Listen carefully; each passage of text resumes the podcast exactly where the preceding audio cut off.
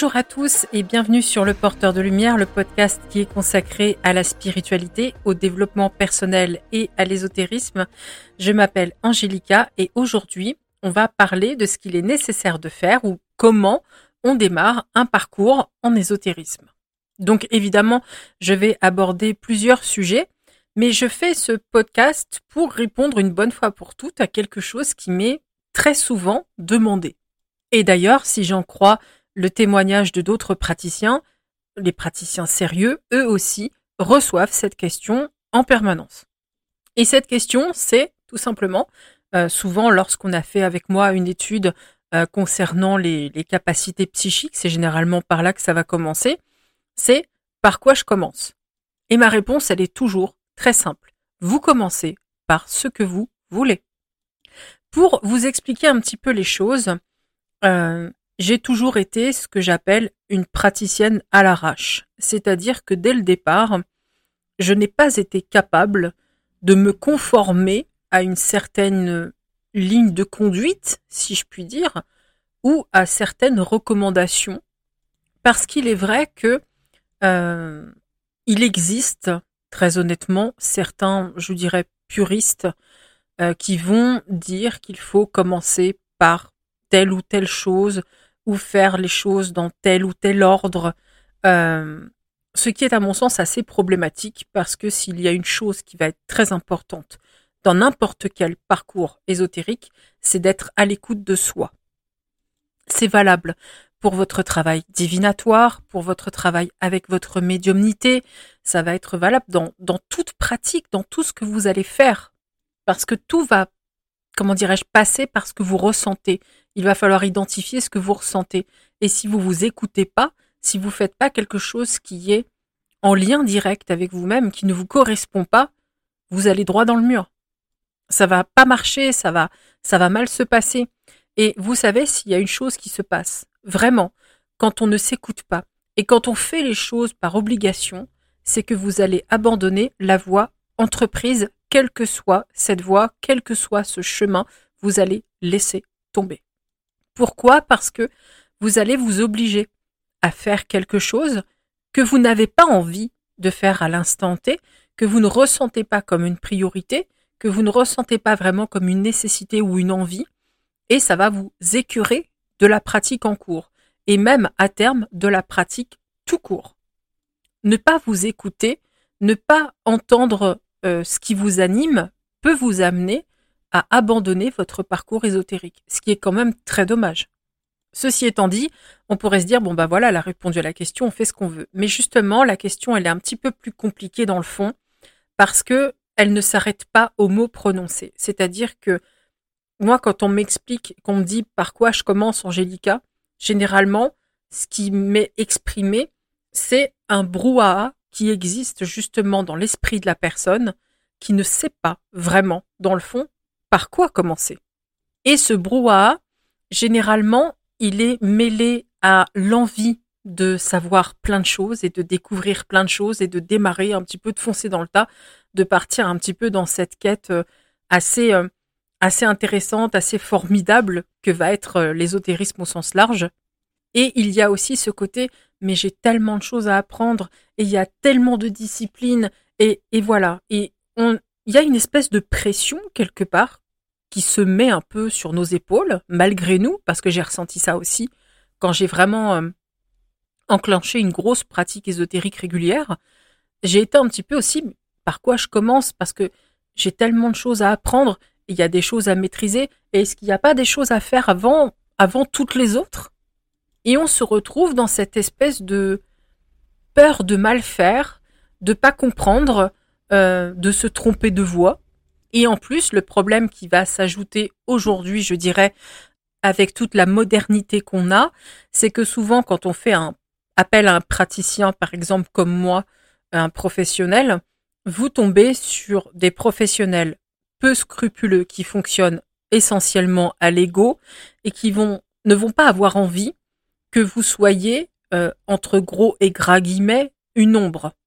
C'est-à-dire que votre évolution est pour eux un problème est pour eux une rivalité potentielle et ne vont donc pas vous guider forcément correctement dans leur seul et unique intérêt. C'est pour ça que moi je me suis retrouvée avec des clients qui m'ont dit bah euh, il y a un médium qui m'a dit que je devais surtout pas pratiquer les cartes, que c'était très mauvais pour moi. Ce qui est, pardon, hein, une connerie sans nom. Voilà. Tout simplement parce que le mot a quand même été lâché avant. On avait dit à cette personne qu'elle était très douée pour la cartomancie. Et bizarrement, derrière, il faut surtout pas le faire, c'est très très vilain. Non, non. Le praticien en question avait juste euh, pas envie euh, que l'élève dépasse le maître, quelque part. Au contraire, je vous dirais très sincèrement que tout praticien digne de ce nom, qui cherche vraiment à enseigner, à aider, va au contraire vous encourager à développer vos aptitudes. Simplement, la seule chose que moi, par exemple, j'encourage à faire, c'est de le faire prudemment, de pas le faire n'importe comment. Mais jamais je dirais, ne tirez pas les cartes, ne faites pas ceci, ne faites pas cela. Par contre, par exemple, euh, voilà, il y a toujours un truc, c'est en, en spiritisme, je dis là, par contre, voilà, vous êtes débutante, faut pas pratiquer tout de suite. Mais je ne dis pas, vous ne devez pas pratiquer. Je dis, il ne faut pas le faire tout de suite parce qu'avant, il y a des connaissances à acquérir et j'estime que maîtriser la purification et la protection d'un lieu sont des bases fondamentales. Et même avoir de très bonnes connaissances concernant sa propre protection. C'est, euh, voilà, parce que si vous partez faire du spiritisme comme ça, sans aucune connaissance, rien du tout, juste parce que ça vous branche, moi je compare ça à mettre euh, une personne sans permis dans une Ferrari lancée à pleine allure sur une quatre voies. Voilà, voilà ce que ça donne. Et bien évidemment, le résultat n'est pas beau. D'ailleurs, ça ne vous viendrait jamais à l'esprit de prendre une bagnole sans avoir le permis et de vous jeter sur l'autoroute. Donc pourquoi on veut commencer le spiritisme sans avoir appris les bases qui sont essentielles pour votre protection?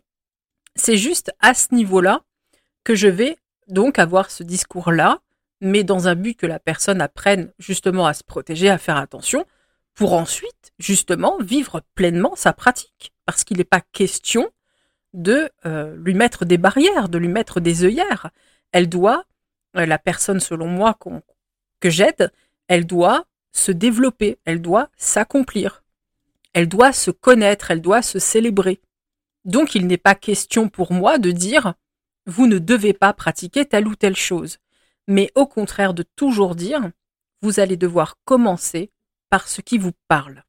Et c'est là qu'encore une fois j'y reviens, c'est là qu'intervient toute la difficulté. On est au début, on est débutant, on est super content, excité, on a une montagne de, domaines quelque part qui, qui s'ouvrent, que ce soit par rapport aux divinités. Il y a les panthéons, il y a les croyances, il y a les divinités dont le nom sonne un petit peu dans notre tête comme euh, parce qu'on sent une préférence, parce qu'on sent quelque chose. Et il y a des disciplines, il y a des branches, il y a par exemple la Wicca, ça va vous parler énormément, ou au contraire, euh, puis après ça va dépendre parce que la Wicca a plusieurs branches aussi, ou au contraire vous allez plutôt partir euh, dans d'autres croyances, vous allez partir dans euh, le paganisme de façon plus générale, vous allez partir dans le druidisme, vous allez partir dans le houdou, vous allez partir.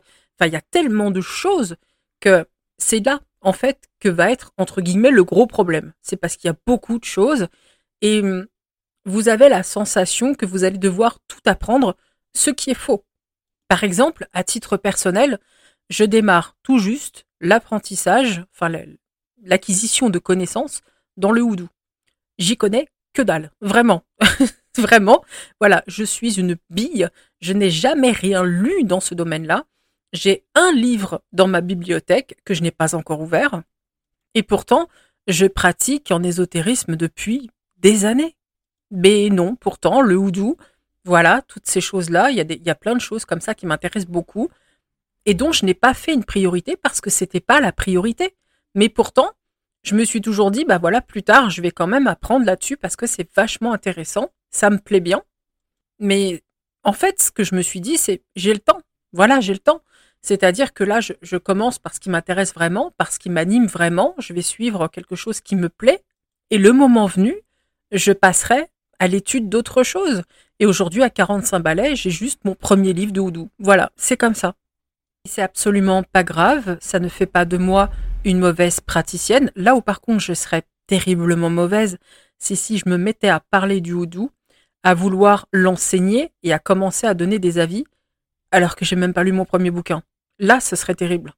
Mais au lieu de ça, en bonne petite étudiante que je suis, je me contente d'écouter ceux qui connaissent le sujet et le maîtrisent, et je vais avancer tranquillement en écoutant ces gens qui maîtrisent la question, et je vais lire, et je vais découvrir, et je vais pratiquer. Comme, comme quelqu'un qui apprend tout simplement une nouvelle discipline, comme un enfant qui va apprendre à marcher, qui va apprendre à tenir un crayon, qui va, c'est pareil. Et il y a des fois, il y a des gens qui me disent, mais vous connaissez plein de choses. Alors plein, j'irai pas jusqu'à dire le mot plein. Je connais des choses, certaines choses, mais plein, j'irai pas jusque là quand même. Vous savez pourquoi?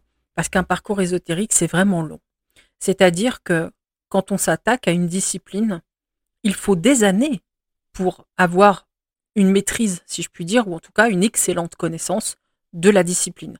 Parce que ça va demander un enseignement théorique, et ça va demander la pratique derrière pour éprouver ce que vous avez appris et pour donc gagner en expérience et en connaissance. Je veux dire, si les lithothérapeutes mettent des années avant de pouvoir correctement parler des pierres, c'est pas pour rien. Si moi, en tant que tarologue, j'ai mis des années avant de pouvoir être vraiment professionnel, c'est pas pour rien. Et d'ailleurs, je mets sur un pied d'égalité une personne qui tire les cartes depuis deux mois et qui se met à son compte, et un lithothérapeute qui dit l'être au bout de deux mois parce qu'il a lu Dodico. C'est pareil. Il n'y a pas tout l'enseignement théorique, il n'y a pas toute la compréhension, il n'y a pas la pratique, il n'y a pas tout ça.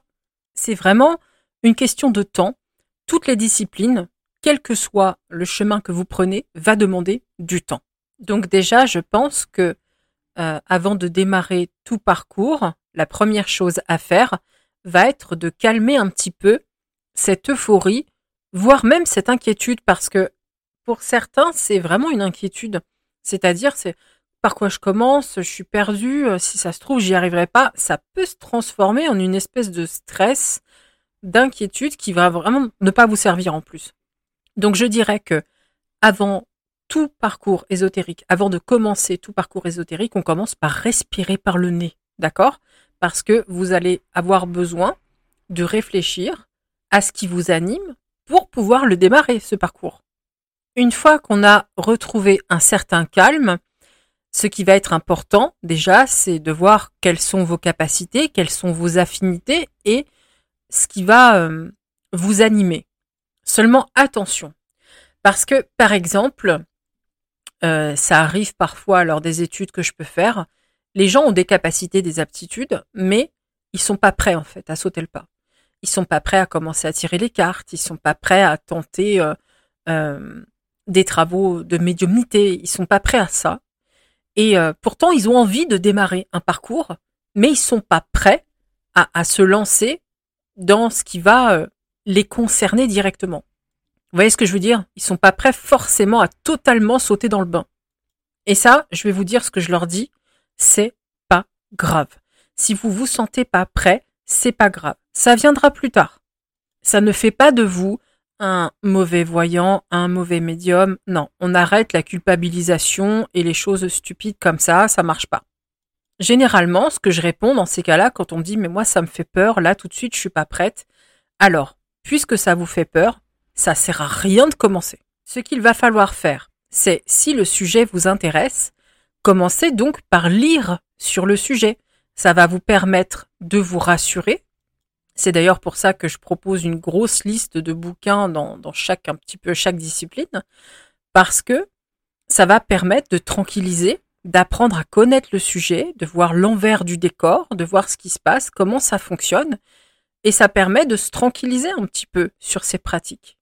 Parce que finalement, souvent quand on se sent pas prêt, etc., bon, soit on on peut juste ne pas se sentir prêt. Ok, mais souvent ça va être lié à un peu à la peur et à l'angoisse parce qu'on n'a pas vraiment idée de ce que c'est et on a des craintes qui sont pas forcément toujours bien fondées, mais plutôt basées sur des clichés à la noix qui vont être racontés un petit peu sur la toile.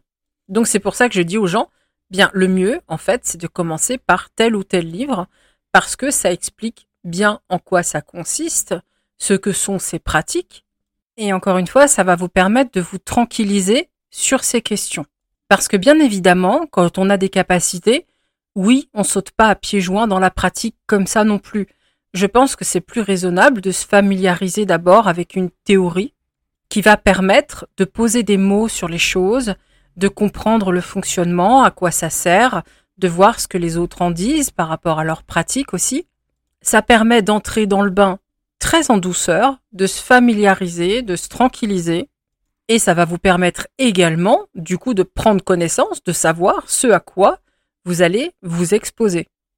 Et si vraiment, voilà, vous n'êtes pas prête, voir, bah oui, j'ai ces capacités-là, ok, mais là, ça, ça me branche pas, et je crois que peut-être jamais ça me branchera parce que je suis plus euh, spiritualité, etc.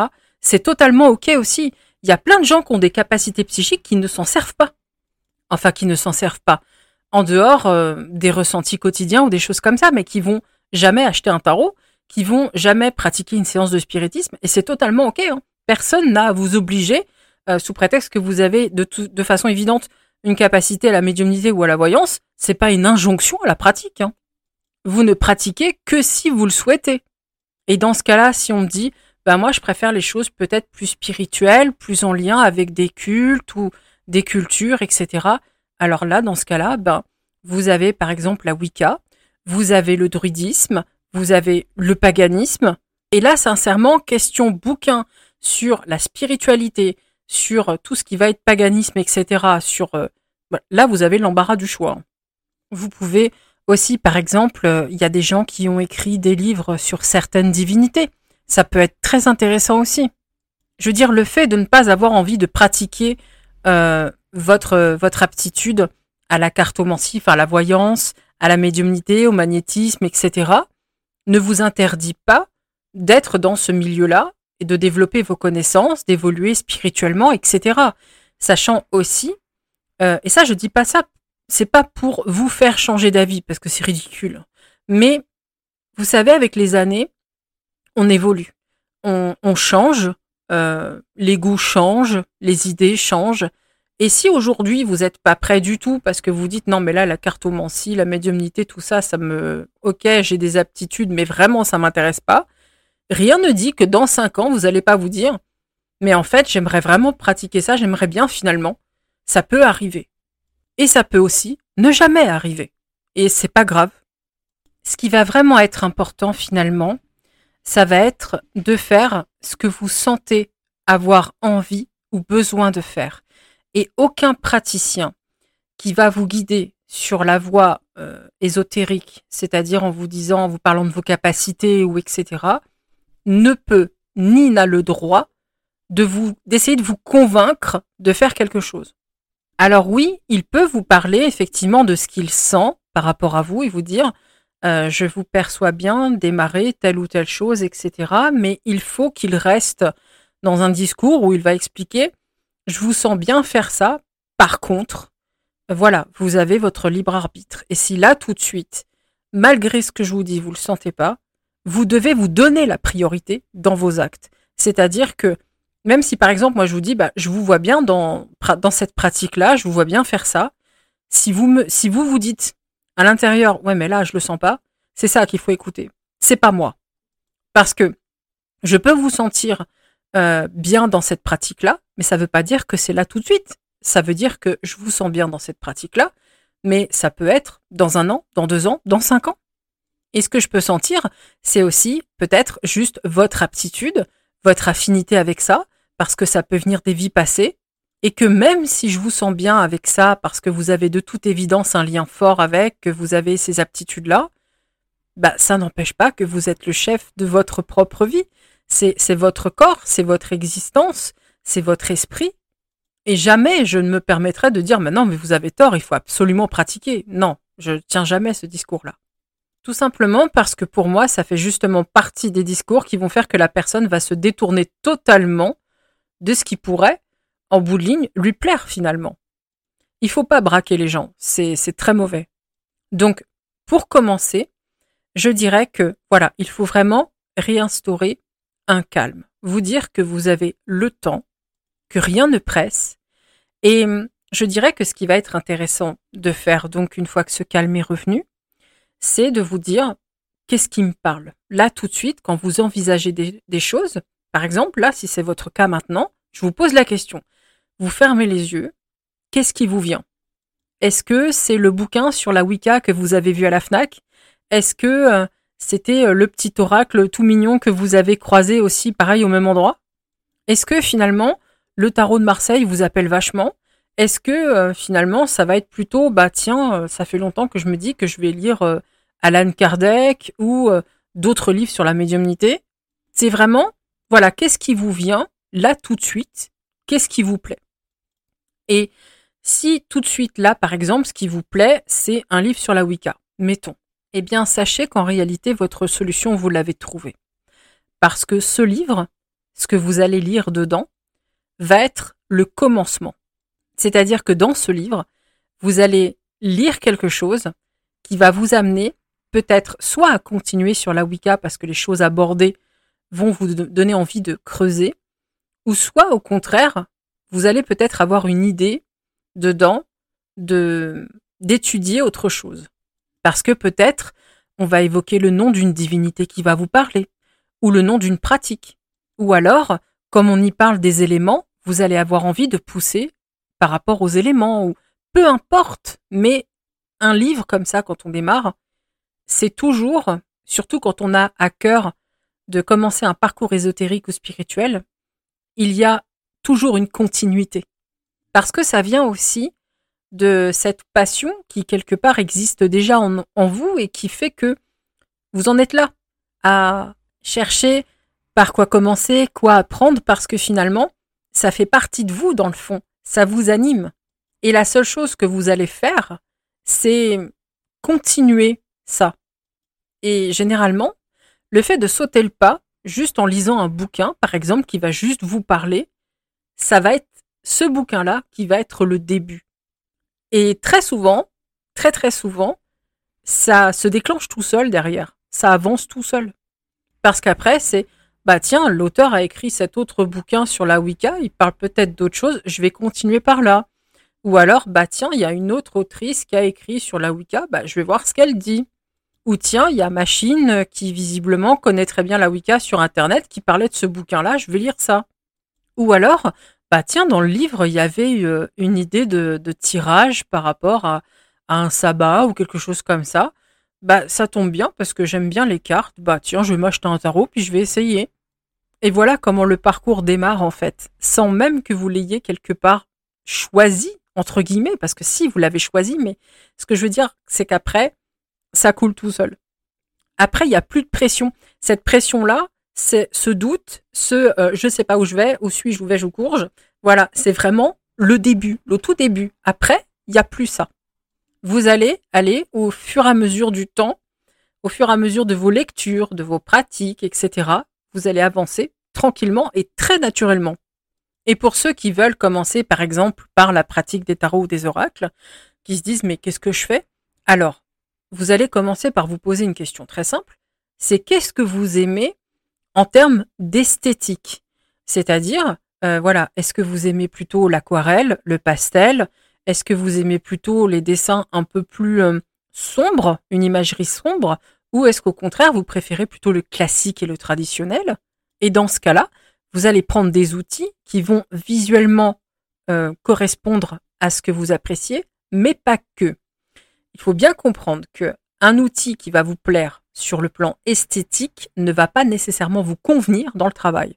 Parce que moi, je sais qu'à titre personnel, il y a des oracles que je trouve magnifiques, mais que je trouve sur un plan, euh, comment dirais-je, par rapport à ce que ça m'inspire, super vide euh, ou peu parlant. Enfin voilà, vous voyez ce que je veux dire? Il y a un truc qui fait que je me dis, il est super beau, mais je peux pas travailler avec.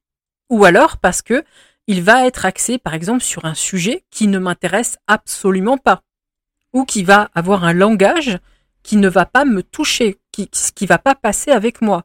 Mais malgré tout, je vais me dire, il est magnifique. Ça, c'est très clair. Par contre, bosser avec, c'est même pas en rêve. C'est pas possible.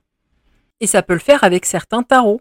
Par exemple, à mes débuts, je détestais cordialement le tarot de Marseille. Je trouvais que les couleurs étaient trop criardes, c'était une horreur. Et moi, j'ai commencé avec le Necronomicon Tarot. Je me suis quand même pas facilité la tâche. J'ai pris un truc qui finalement euh, me parlait quand même, hein, me parlait quand même. Mais c'est vrai que je me suis pas facilité la tâche dans la mesure où j'ai quand même pris un tarot euh, qui, fait que, euh, comment dirais-je, qui est aussi le fruit de, de son créateur, c'est-à-dire avec l'univers de Lovecraft qui est quand même pas mal mis dedans. C'est une imagerie sombre, c'est voilà. Mais c'était celui-là qui me parlait, c'est tout. J'avais eu un gros coup de cœur esthétique et je sentais que j'allais pouvoir bosser avec. Et aujourd'hui, très honnêtement, je vous le dis très sincèrement, ça fait plusieurs années que je l'ai pas touché, ce tarot-là. Par contre, je passe mon temps à bosser avec le tarot de Marseille, dont j'avais horreur au départ. Mais j'ai trouvé une édition, enfin c'est celle de, pour ceux qui n'aiment pas les couleurs criardes, je vous conseille l'édition de, enfin la version de Chris Hadar. Voilà, les couleurs ne sont pas criardes du tout, ça permet de, de bosser avec le tarot sans être agressé par, euh, par le rouge principalement, qui moi m'a vraiment, je, ne supporte pas. Et il y a eu aussi le Rider Waite, euh, qui s'est avéré être beaucoup plus doux au niveau des couleurs, etc. Et pour les oracles, là aussi j'ai fait très fort, j'ai commencé directement par la triade. Depuis, j'en ai eu plein d'autres, mais la seule chose que j'ai fait finalement, lorsque j'ai choisi mes outils, ça a toujours été effectivement bon bah de, les trouver jolis, mais surtout d'écouter en quelque sorte, pour parler de façon familière, le lien que je pouvais avoir avec, c'est-à-dire euh, le fait de me dire oui, je vais pouvoir travailler avec et en retirer quelque chose. Et il y a d'autres oracles que et que j'ai pris pour des raisons uniquement professionnelles, c'est-à-dire dans un but d'étude de l'outil, euh, des dessins, des couleurs, du langage qu'on pouvait euh, euh, mettre dedans, la symbolique, ce que moi j'en retirais, si ça, enfin, vous voyez, je, moi je me torture aussi. Je suis pas forcément un bon exemple, mais voyez ce que je veux dire? Il y a différentes façons finalement d'aborder les choses, mais ce qui va être très important toujours, c'est de faire ce qui va vous parler en profondeur. Alors oui, effectivement, je vais toujours conseiller, bien sûr, de travailler euh, la visualisation et la méditation. Ça, ce sont des choses euh, au travers desquelles vous ne passerez pas si vous choisissez vraiment une pratique ésotérique véritable. C'est-à-dire que si vous pratiquez la magie, des rituels, des rituels aussi de protection des lieux, etc., enfin toutes sortes de choses, hein, vraiment en termes de pratique, la visualisation, vous passez pas au travers.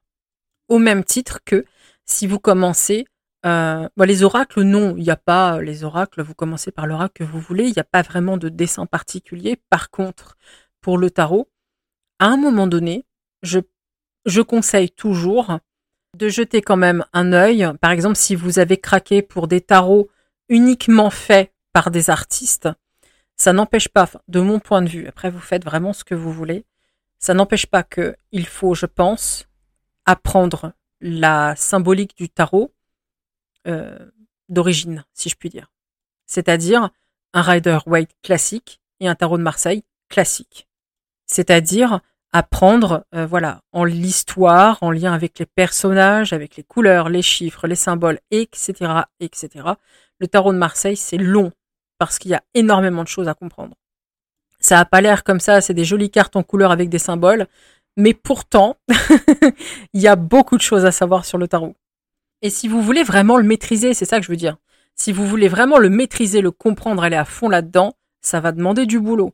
Et je pense que avoir les outils tels qu'ils sont à l'origine pour vraiment comprendre ce que c'est la base, etc., le voir, le visualiser, en connaître les racines, pour après saisir d'ailleurs davantage ce que les artistes en font, parce que les artistes, alors vous avez des tarots où bien évidemment l'artiste ne va absolument rien respecter. D'ailleurs on se demande pourquoi il a fait un tarot puisqu'il respecte rien.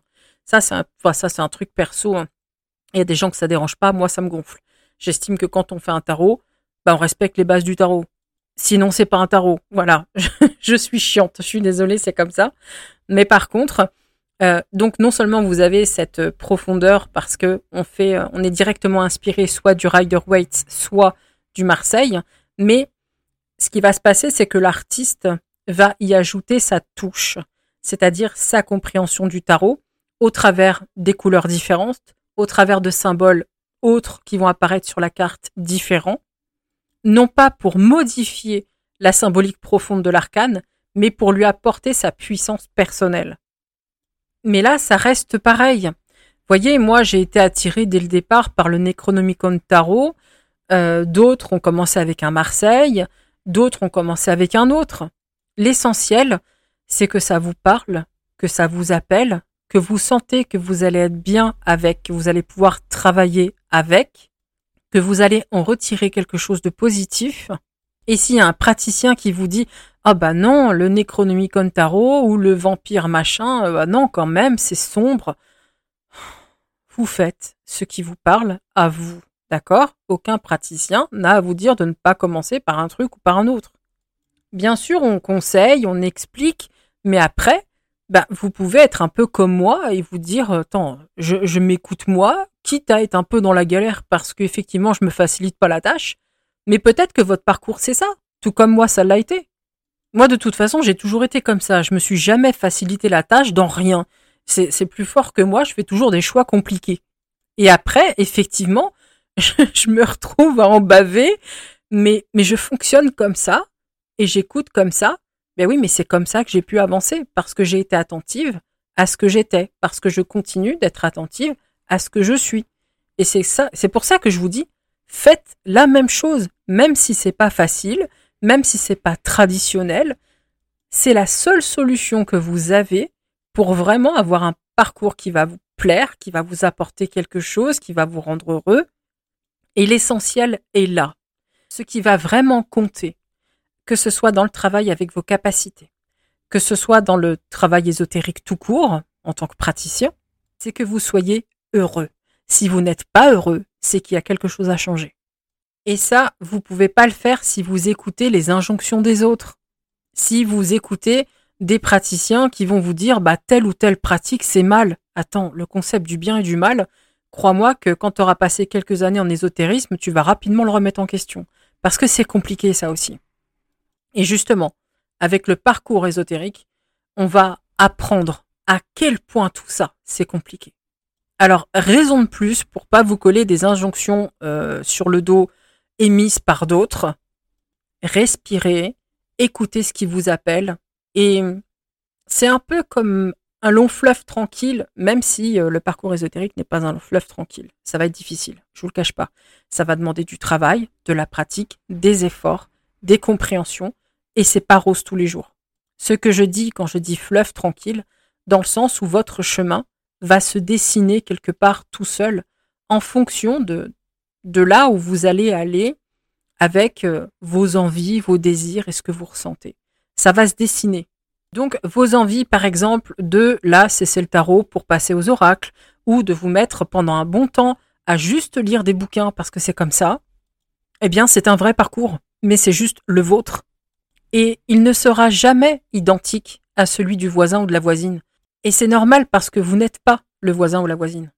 Et qu'étant donné que le voisin ou la voisine n'est pas vous non plus, on ne peut pas, encore une fois, vous dire ce que vous devez faire. On peut vous conseiller, mais après, vous faites vos choix, vous prenez vos décisions, il y a des conséquences positives, négatives, il y aura des leçons de vie, il y aura des leçons ésotériques tout court, il y aura des expériences, Certaines seront joyeuses, d'autres seront un peu plus difficiles, mais ce sera votre parcours.